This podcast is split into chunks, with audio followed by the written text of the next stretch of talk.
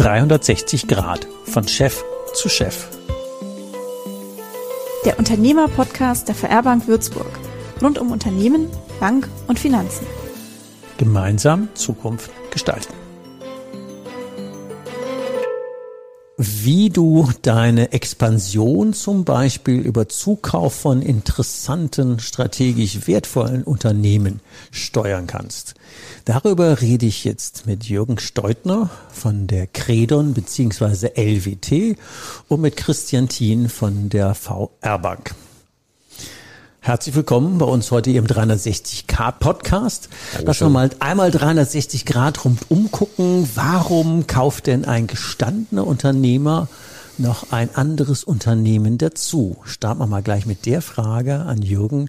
Warum hast du denn noch ein anderes Unternehmen dazu gekauft, obwohl du doch schon eins hattest? Ja, ich hatte eine Beratung für Digitalisierung unter anderem und Innovation und ähm, dachte, es ist sehr sinnvoll, ähm, das auch mal selber auszuprobieren bei, bei einer eigenen äh, Firma. Auch deshalb, weil man da nicht äh, an kurze Projektlaufzeiten gebunden ist, sondern so ein Projekt, das ja jahrelang dauert, ähm, auch in der ganzen Zeit verfolgen kann. Dann hat man die Wertschöpfung seiner eigenen Dienstleistungen dauerhaft in den Büchern. Wäre das so der Plan? Genau. Im Wesentlichen schon und ähm, ich glaube, dass viele deutsche Unternehmen viel zu, zu kurz denken bei der Frage, wie können sie ähm, die Digitalisierung besser nutzen oder die Potenziale ihrer Mitarbeiter besser ausschöpfen. Mhm. Das ist ein jahrelanger Prozess und man muss auch, glaube ich, ab und zu Risiken eingehen und ähm, das kann man als Berater natürlich nur empfehlen und nicht selber tun. du hattest gerade so einen leichten Seitenhieb auf deutsche Unternehmer. Wie ist denn deine Historie? Du hast ja mal Kunst studiert, du hast an der Business School gelernt und bist dann Unternehmer. Wie war denn da die richtige Reihenfolge? Na, zuerst habe ich Maschinenbau studiert an der TU München. Mhm. Dann eine Wirtschaftsaufbauschulung gemacht, während ich schon gearbeitet habe bei Accenture an der Fernuni Hagen. Und ähm, dann Jahre später war ich an der London Business School für ein Executive Program. Ja, so Kunst habe ich vergessen. Das war ähm, zwischendurch, nachdem ich einige Jahre äh, bereits gearbeitet hatte, ähm, als Berater und auch als, als Manager, habe ich dann meine Frau kennengelernt und die meinte, probier's doch. Also zumindest schon mal eine nicht ganz geradeaus laufende äh, Unternehmergeschichte, sondern mit Ecken und Kurven. Das ist schon mal immer sympathisch, finde ich. Das ist nicht immer so 0815, sondern eher eckig profiliert und bunt sein darf. Und ähm, dann hattest du die Credon aufgebaut mit dem Schwerpunkt Digitalisierung. Und wenn man dann auf die Idee kommt, naja, so die Grenzen des eigenen Wachstums sind durchaus das eine, einen Markt schaffen, wo man dauerhaft an einem eigenen Wertschöpfung mit profitiert, weil man Inhaber oder Hauptgesellschafter ist. Was sind denn denn die Kriterien, ähm, wenn man so auf, den, auf die Suche nach einem Unternehmen geht, was man denn zukaufen könnte? Was war denn so der Fokus? Naja, zunächst habe ich mal versucht, den Markt zu verstehen, mich also über Nachfolgeregelungen in Deutschland ähm, informiert. Mhm. Und äh, da ist relativ deutlich geworden, dass wirtschaftliche Themen eine große Rolle spielen sollten und natürlich, ob man äh, Potenzial sieht äh, bei der Firma oder dem, was sie tut oder tun könnte, besser gesagt. Es ist ja häufig so, gerade wenn man Nachfolgeregelungen sucht, ähm, dann denkt der Verkäufer, das kann einfach ewig so weitergehen, wie es gerade läuft. Mhm. Und ähm, da wissen wir, wissen wir allerdings aus vielen Forschungsvorhaben, dass das nicht so ist. da muss ich, das ist ja offensichtlich. Ja. Naja, aber es gibt total viele, die denken, äh, ich habe jetzt zehn Jahre lang ein super EBIT gehabt, deswegen ist die Firma unheimlich viel wert. Das glauben viele, ja. Und vor allen Dingen zwei von drei Nachfolgen scheitern auch noch. Genau. In der Regel nicht am Geschäftsmodell, sondern meistens an den Menschen, die festkleben und ähm, sich Veränderungen verweigern.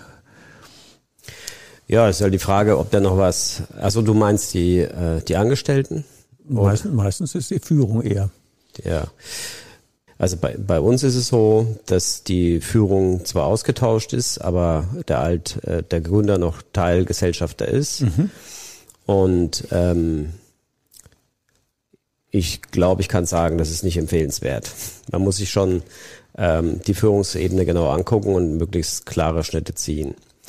Und das Zweite ist die Frage, wie nimmt man den Mitarbeiter mit? Mhm. Ähm, das ist besonders schwer zu beurteilen, weil viele Vermittler und auch Verkäufer den Kontakt zum unter, zu, der, zu der Belegschaft quasi verweigern in der Due Diligence. Man kann mhm. sich also kein Bild machen.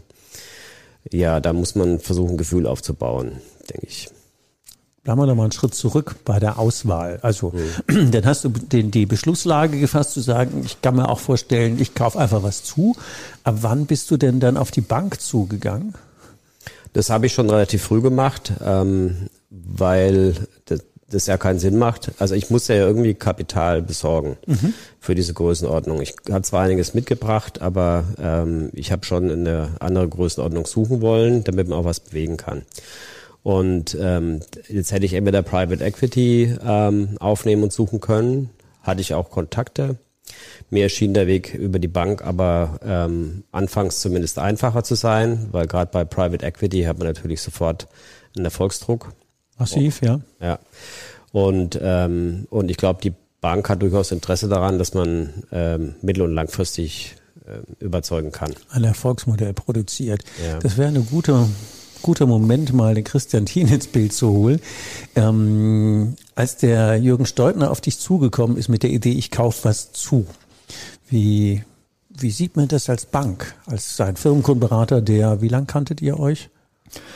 Also ähm, um die Timeline da ein bisschen ähm, aufzuzeigen, wir hatten uns über einen Netzwerkpartner bei uns im Haus äh, mhm. kennengelernt, den Jürgen auch schon viele, viele Jahre kannte. Und ähm, so kam, glaube ich, der Erstkontakt zustande im ja. ersten Austausch. Und ähm, da hattest, äh, hattest du uns auch mit deinem, mit deinem Berater quasi dann mal ähm, erläutert, wie deine Vorstellung ist, wie dein Plan ist, aber noch nicht ein konkretes Unternehmen sozusagen genannt. Ja, genau. Fand ich an der Stelle auch ähm, super gut so früh, wie du schon sagtest. Ähm, sehr, sehr früh, ja. Genau, genau mhm. sehr, sehr früh äh, in der frühen Phase ähm, äh, die Bank damit einzubinden. Ähm, und ähm, so war der Erstkontakt quasi. Das spricht da. ja sehr für euer Vertrauensverhältnis, für das Vertrauen untereinander. Wie weit war der denn dann in der Suche involviert? Mhm. Ähm, also in der Suche waren wir äh, sehr, sehr nah und sehr eng immer eingebunden. Ähm, ich glaube, verbessere mich gerne, aber ich glaube ein Viertel, eineinhalb Jahre insgesamt waren wir da im Austausch, ja, sowohl ja. Ähm, telefonisch, äh, per Videocall ja. ähm, oder oder auch natürlich in Präsenz.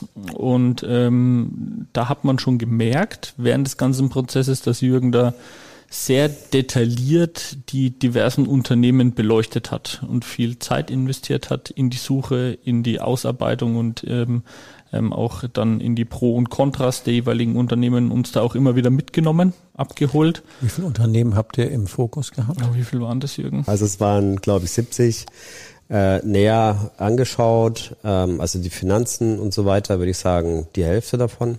Mhm. Dann, ähm, ich würde auch sagen, ein Viertel davon habe ich besucht, also ein Viertel wow. von 70. Oh ja. Und ähm, das waren fast, äh, also es waren drei sehr ausführliche Due Diligences und ähm, aber fast zehn High Level.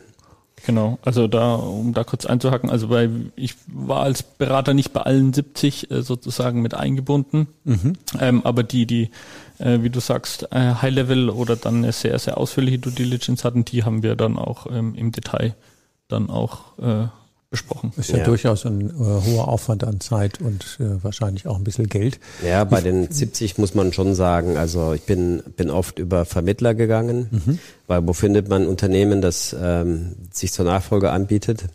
Und es sind schon auch ähm, Kandidaten dabei, die ähm, sich zwar so nennen, aber dann äh, die Betreuung als äh, mögliche Betreuung vermissen lassen. Die habe ich durch trotzdem in meine Excel-Liste geschrieben, aber die sind dann relativ schnell wieder rausgefallen. Ja, der M&A-Markt ist ja durchaus auch sowas wie ein Haifischbecken, zumindest bezeichnen sie sich ja selber so. Ja. Es gibt ja die Guten und die nicht so Guten, aber wie auch immer jedenfalls, M&A ist ja ein heißer Markt. Ähm, wie viel sind dann am Ende in die engere Auswahl gekommen? Also bei mir persönlich ähm, waren es vier oder fünf. Mhm. Wobei eines recht am Anfang war, da war ich vielleicht noch nicht so weit der Kaufpreis war auch hoch. Ähm, aber der Bank habe ich dann ja zwei vorgestellt. und ich hatte wetten können, dass ihr den anderen nehmt. also das heißt, die Entscheidung ist dann, ich fast ehrlich gesagt, konspirativ, zumindest kooperativ gemeinsam getroffen, zu sagen, wir einigen uns von den Zukunftsaussichten mehr auf dieses eine.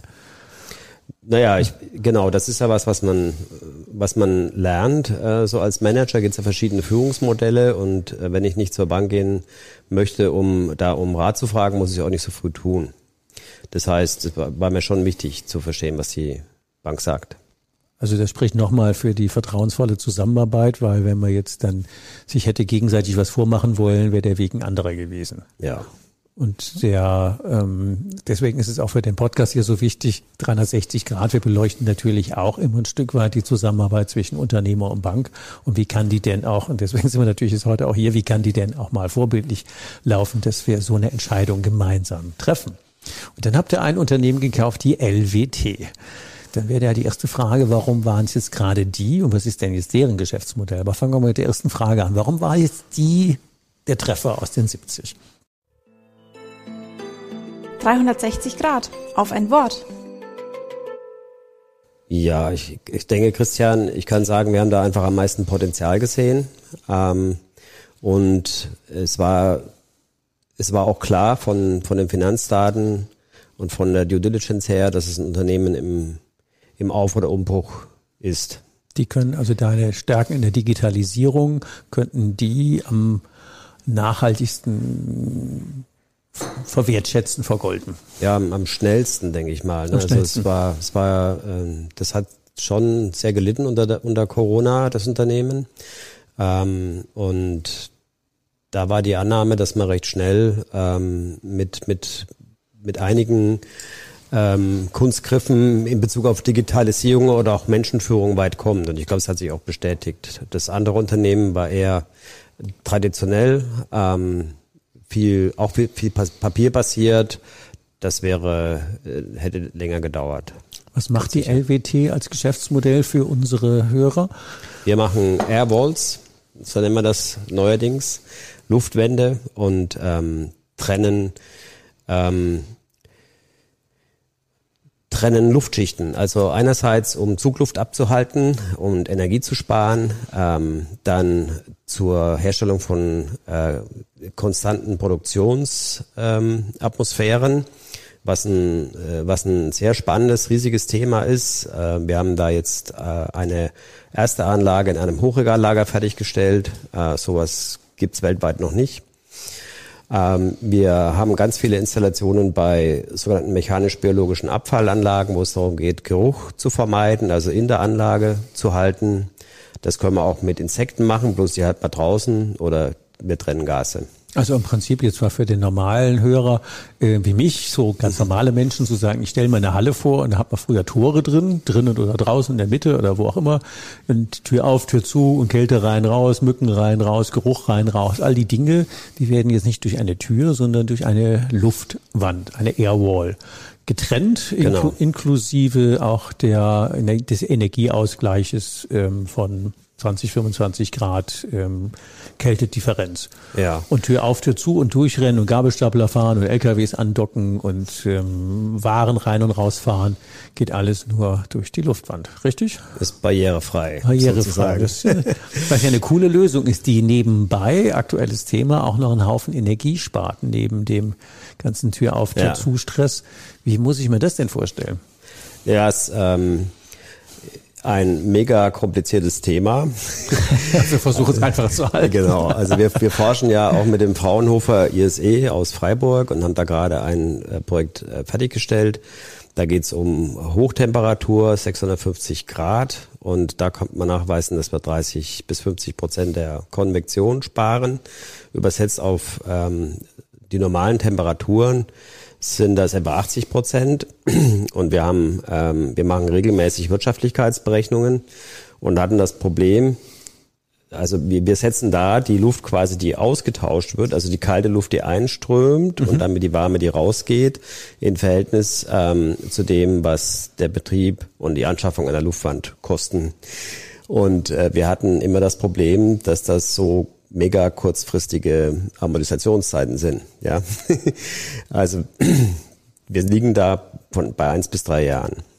Dann hat sich schon gelohnt. Wow, das ist ja eine Zahl. Und wir haben äh, ganz oft den Fall, dass ähm, die Kunden schon existierende Sachen da haben, also zum Beispiel Tore oder solche Schleusen, zwei mhm. Tore, haben wir ganz oft, also gerade bei, bei einer schwäbischen Möbelhauskette sind von diesen zwei Toren ist auch immer nur noch eins auf, weil es nicht funktioniert. Ja. das macht ja ganz viel Sinn von der genau. Konzeption. Und dann hängt auch noch mal ein Luftschleier da. Also das haben wir ganz oft. Und äh, jetzt haben wir mal einen Kunden gewonnen, der hatte wirklich gar nichts. Die haben einfach die Türlösungen vergessen, weil sie dachten, da steht immer ein Laster da. Und, äh, ja, und da sind wir wirklich bei, nee. bei ein paar Monaten Amortisationszeit. Ja. Ja, Wahnsinn. Also ähm, das ist ja insofern ja gerne doppelt erzählbare ähm, Story, die wir ja auch deswegen hier zum Podcast eingeladen haben. Zum einen ist, was ist denn der Auswahlprozess in so einem, oder der Denkprozess eines Unternehmens wie dir hinter so dem Zukauf statt Expansion? Und der zweite ist, die unternehmerische Challenge, jetzt ein neues Unternehmen natürlich nach vorne treiben zu wollen, zu entwickeln mit dem Know-how, was man mitbringt. Und dann natürlich solche Challenges zu lösen, zu sagen, keine Tore, bis diese komischen äh, Gummidinger, die da angeblich durchsichtig in der Wand hängen und jeden stören beim Durchlaufen. Genau. Und jetzt machen wir das mit einer Luftwand. Ähm, und ein bis drei Jahre Amortisation im Zeichen von Hochenergie könnte natürlich für viele Hörer von euch interessant sein, wenn ihr also sowas wie Hallen und Eingangs und sonst wie Tore habt im Lager oder nach draußen, dann wäre das natürlich auch ein spannendes Thema an der Stelle. Und wo wir schon bei der Technologie sind und Energiesparen, ähm, welche Überlegungen treiben euch denn danach weiter? 360 Grad. Gemeinsam Zukunft gestalten. Mit recht wenig Aufwand große Fortschritte. Das hört sich gut an. Um das vielleicht noch kurz zu erklären, äh, mhm. äh, ich bin gleich wieder ruhig, ja. Nee, alles gut. Das ähm, ist ein Interview, da geht ja darum. Also Strömungsmechanik und Thermodynamik habe ich ja mal studiert und waren sicher nicht meine, also gerade Strömungsmechanik sicher nicht mein Lieblingsfach. Ähm, und das Lustige ist, jetzt finde ich es sehr spannend, deshalb, weil man immer noch nicht alles berechnen kann. Also das Fraunhofer und äh, die vielen Forschungsunternehmen, die können uns dabei dann helfen, das äh, theoretisch äh, zu untermauern und, ähm, und mit, mit Supercomputerhilfe auch zu berechnen. Wir gehen einfach her und probieren es aus. und Empirik hat ja auch was. Ja, wir haben jetzt bei einer ja. Düse schon 40 Prozent ähm, Leistungsvorteil erwirtschaftet. Die bauen wir gerade weil es passt so in die Frage, die mir noch auf den Lippen lag, ja. auf der Zunge lag. Ähm, wie ist denn das, wenn man jetzt als Unternehmer sich an einem anderen Unternehmen beteiligt hat, was ja einen grundsätzlich völlig anderen Geschäftszweck hat?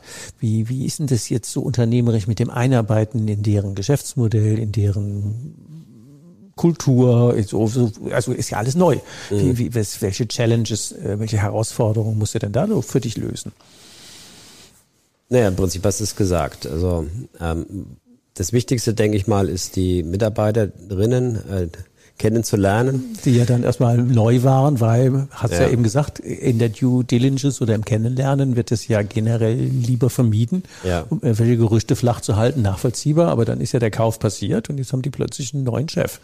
Ich finde übrigens nicht, dass das unbedingt richtig ist, ja.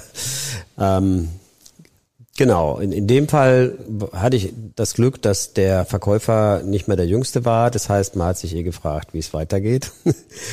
Und ähm, dass zwei Großprojekte verkauft wurden, wo man sich auch fragte, wie will der Verkäufer die stemmen. Aber trotzdem habe ich mit allen gesprochen und ähm, auch zweimal und ich hoffe, dass wir da jetzt, äh, also bei, bei 80 Prozent ich bin, bin ich mir sicher, dass wir ja, auf einem sehr guten Weg sind. Wie viele Mitarbeiter hatte, jetzt, hat die LWT gehabt, wo du sie gekauft hast? Zwölf, glaube ich, jetzt sind wir 17. Okay, also das kann, da kann man auch mit jedem sprechen. Ja, ja es dauert trotzdem länger, als ich dachte, äh, habe ich gemacht. Und ähm, hat sich als unbedingt wertvoll ja, erwiesen. Definitiv. Ja. Und ähm, das Geschäftsmodell verstehen. Ähm, ich glaube, das war leichter als das künftige Geschäftsmodell zu verstehen, mhm. weil Digitalisierung könnte man ja auch sagen, ist ähm, Shared Use äh, oder ähm, man zahlt nur, was man braucht. Da habe ich die Lösung noch nicht gefunden. Abonnement, ja, das ist eigentlich, das ist eigentlich genau der Punkt, warum ich sage, es heißt nicht Digitalisierung, sondern digitaler Wandel. Mhm. Also zum Kern, ähm, zum Kern bin ich noch nicht vorgestoßen. Da ist noch Potenzial. Da ist noch Potenzial. Also ich bin auch recht sicher, dass ähm, dass da die Zukunft liegt. Ich bin gerade dabei, nach Elon Musk-Manier einen Masterplan zu schreiben und habe auch festgestellt, es dauert doch länger, als man so denkt. Ähm, aber ganz, ganz einfach skizziert, wenn ähm, es stimmt, dass wir Energie sparen und darauf deutet alles hin und wir das, die Welt, äh, das, das Weltklima retten wollen, also den Klimawandel aufhalten wollen, sollte eigentlich jede Tür eine Luftwand haben. Dann wäre das Ertragsmodell auch relativ einfach. X Prozent von gespart. Ja. Gleich Kosten. Aber da, wo. Gleich Ertrag. Genau, aber zum Beispiel in Indien, da ist ja warm öfter mal, ähm, werden die auch kühlen und ähm, Kälte ist viel teurer zu erzeugen als Wärme. Mhm. Also bräuchten die auch Luftwände. Damit die in Indien sich aber eine Luftwand leisten können, muss die entweder viel billig werden, viel billiger werden oder das ähm, Gebrauchsmodell ein anderes. Hm, spannend. Genau. da, da merkt man wieder, was, was sich äh, Nutzen bezahlen lassen oder kaufen bezahlen lassen. Wie heißt das? Äh, buy, buy or make, make or buy. Und in dem Fall kauft man sich einfach nicht das Tor, sondern die gesparte Energie. Ja. Das ist ein interessantes Modell. Also der äh, ökonomische Fachbegriff ist Underutilized Assets. Underutilized Assets, okay, ein wunderbarer neuer Fachbegriff für genau. unser Buzzword Bingo. genau.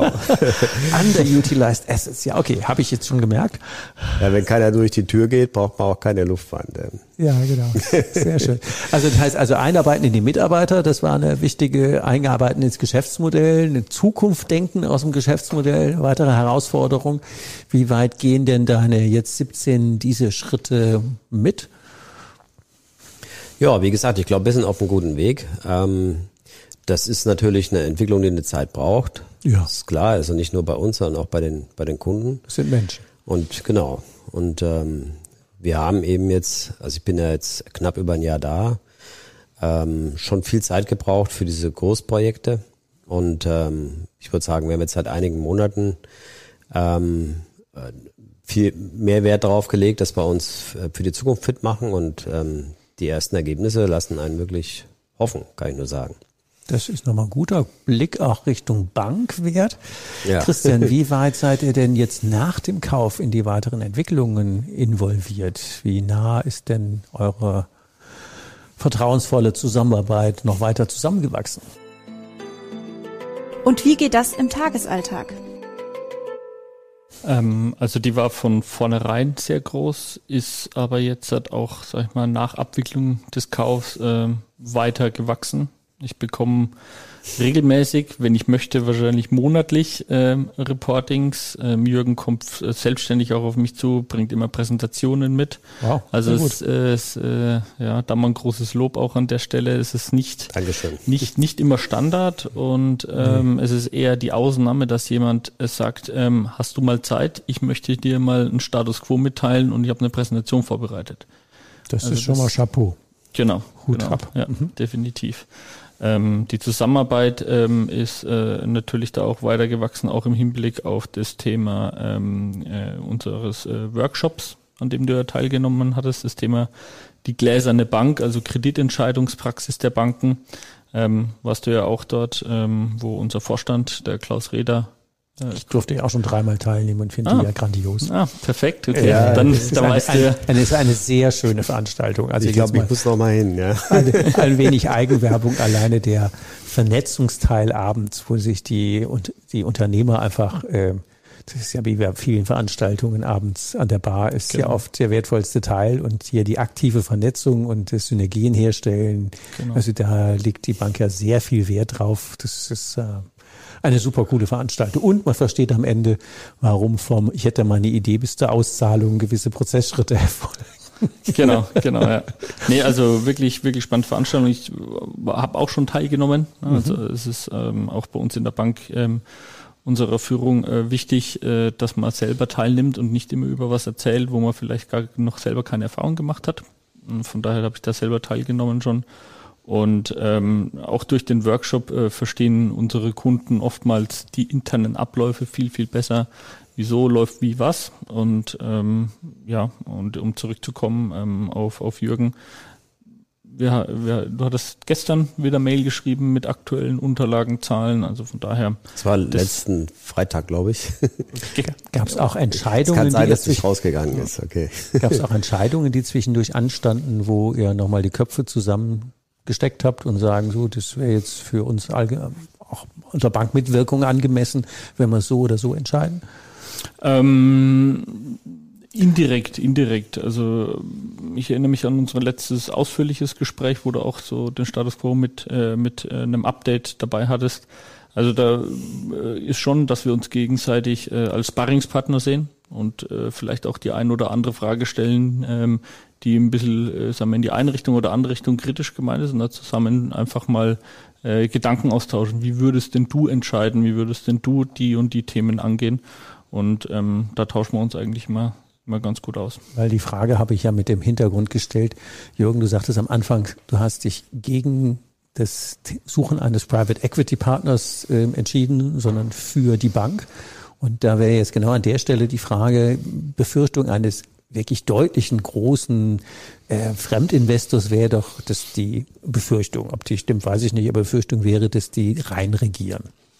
Die Bank der, der, der Private Equita. Ähm, also, und bei der Bank wäre dann die Frage zum Thema vertrauensvolle Zusammenarbeit, inwieweit ist es ein Sparring und wie weit ist es ein, auch wenn wir das jetzt kritisch hier im Podcast beleuchten, aber da sind wir ja unter uns, da hört ja keiner mit.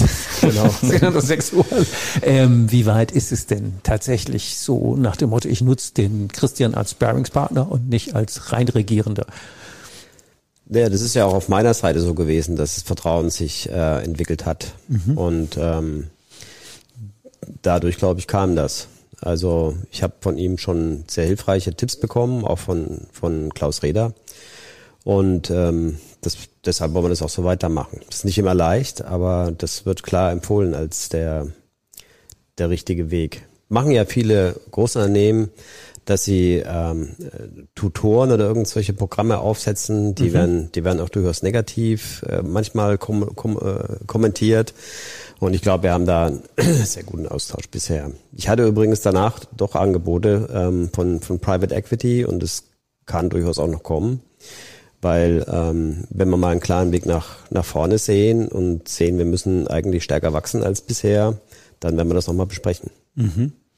Jetzt haben wir ja schon tatsächlich ein bisschen über 30 Minuten geplauscht und dann zum Ende einer ähm, Podcast-Folge geben wir immer drei Tipps mit auf den Weg. Also wenn wir jetzt, ich würde mal sagen, aus zwei Richtungen, kannst auch gerne dreimal, zweimal drei Tipps geben. Nämlich der eine Tipp, äh, die Richtung wäre ja, wenn ihr als Unternehmer überlegt, ähm, zuzukaufen, statt organisch zu wachsen. Wären da drei Tipps und dann möglicherweise nochmal zum Thema Energiesparen nochmal drei. Okay. Also du hast tatsächlich den Sonderbonus mit zweimal drei. Ja. Was magst du denn unseren Hörern mit auf den Weg geben? 360 Grad. Drei Tipps für dich. Also Zukauf versus organisch wachsen. Mhm. Das ist eine häufig gefragte, das wird häufig gefragt, sagen wir so. Und ähm, im Wesentlichen ist die Antwort, man kauft keinen Marktanteil, sondern man sollte Wissen kaufen. Mhm, okay. Dass man, ähm, dass man eben selber nicht so schnell äh, erwirtschaften kann. Also ich hätte jetzt nicht rausgefunden, wie man Luftwände baut. Ich wäre noch nicht mal auf die Idee gekommen. genau. Ja. Guter Punkt. Ja. Ähm, dann ist die Frage, was äh, natürlich was was rentiert sich schneller? Mhm. Also die klassischen äh, Wirtschaftlichkeitsüberlegungen. Äh, und äh, das ist das ist vielleicht ähm, das ist auch ein ganz wesentlicher Punkt. Ich habe gerade äh, dreimal im Kreis gedacht, Entschuldigung. Da ist es ja bei, bei, sagen wir mal, Unternehmen bis zu einer mittleren Größe durchaus üblich, dass man mit EBIT oder EBITDA-Faktoren mhm. arbeitet, um den äh, Firmenwert zu bestimmen. Das hat Vor- und Nachteile. Äh, darüber hinaus nimmt man dann oft Discounted Cashflow-Methoden. haben auch Vor- und Nachteile. Mhm. Und man sollte sich auf jeden Fall ein Bild darüber machen, was ähm, EBIT oder EBITDA-Faktoren sind, die gegenwärtig in der Branche gezahlt werden, damit man das ein bisschen einschätzen kann. Und ähm, ich kann jetzt schon sagen, man wird mehr zahlen. Ähm, als, also man wird sich da immer am oberen Ende bewegen, ja. Außer man hat wirklich Glück und findet ähm, eine Perle sozusagen. Ein unterbewertetes Asset. Mhm. Ja. Aber also große Firmen machen das auch gerne mal, dass sie deutlich über diesen Faktoren kaufen, weil sie die Marktpower sehen, um ein Produkt dann auch weltweit oder in viel größeren Stückteilen zu ver verkaufen. Aber ich glaube, im Mittelstand kann man das ausschließen. Also da muss man schon gut hingucken. Und die Vision, was draus wird, muss man auch mitbringen. Ja. Was draus werden könnte, so ja, wie die eigene man, Vision, wo du es hin entwickeln möchtest. Ja, sonst kann man das ja sowieso nicht zahlen. Also man muss ja auch äh, die, die Bankschulden noch bedienen, die Zinsen. Durchaus. Und EBIT da, sagen wir mal, EBIT 8. Oh, wow. Oder EBIT 6, keine Ahnung. Bedeutet, dass man sechsmal so viel zahlt, wie das Unternehmen EBIT macht in einem Jahr. Mhm. Und ähm, vor ähm, Finanzierungskosten. Also fünf bis sechs kenne ich, acht ist durchaus stramm, ja? Ja, acht. Ähm, genau, da, das könnte auch ein EBITDA-Faktor sein, deswegen habe ich mich korrigiert. ja, okay, also das wären die drei Tipps zum, ähm, zum Kauf und drei Tipps zum Thema Energiesparen mit, nehmen wir mal dein nettes Produkt, die LWT. Mhm. Ähm, Airwalls statt normaler Türen. Was wären da die drei Tipps? Also zunächst mal, ähm, das ist vielleicht ein bisschen unpopulär in Deutschland, gucken, wo verlieren wir wirklich Energie. Und ähm, gerade bei Einfamilienhäusern lässt sich aber auch auf viele Bürogebäude übertragen, ist der Hauptverlustgrund, dass man ein schlechtes Dach hat. Also, und dann vielleicht noch Fenster. Aber Wände isolieren und sowas, das lohnt sich alles viel später. Ähm, würde ich hinten anstellen. Dann habe ich, ist die nächste Frage, gerade in Bezug auf Airwalls, habe ich Türen oder Tore, die hochfrequentiert sind, mhm. ähm, wo, wo es vielleicht sogar fördernd ist, wenn die immer aufstehen. Äh, solche Kunden haben wir, dann kann man einfach reinfahren lassen oder hinfahren oder einfach reingehen. Ähm, da würde ich durchaus drauf gucken. Und ähm, dann halt die klassischen Dinge wie äh, Verbrauchermessungen und so weiter. Ähm, wobei ich glaube, an, an der dritten Stelle könnte man vielleicht auch, ähm, da, da kann man drüber streiten, was wichtig ist. Äh, einerseits, äh, was müssen wir erreichen im Sommer oder im Winter? Also auf wie viel Grad muss ich heizen? Ähm, Im Sommer auf wie viel Grad muss ich kühlen? kühlen. Mhm. Und ähm, wie kann ich vielleicht selber Energie erzeugen? Also viele Firmen haben Energieerzeuger im Haus. Kann ich die Prozesswärme nutzen? Ähm, bei Kaufhäusern, ich war neulich ähm, in einem in einer Mall in Mönchengladbach, bei der wir noch nicht zum Zuge gekommen sind. Und da haben sich äh, meine Kollegen auch schon immer darüber beschwert, dass da die Luftschleier unten hängen, die überhaupt nichts bringen.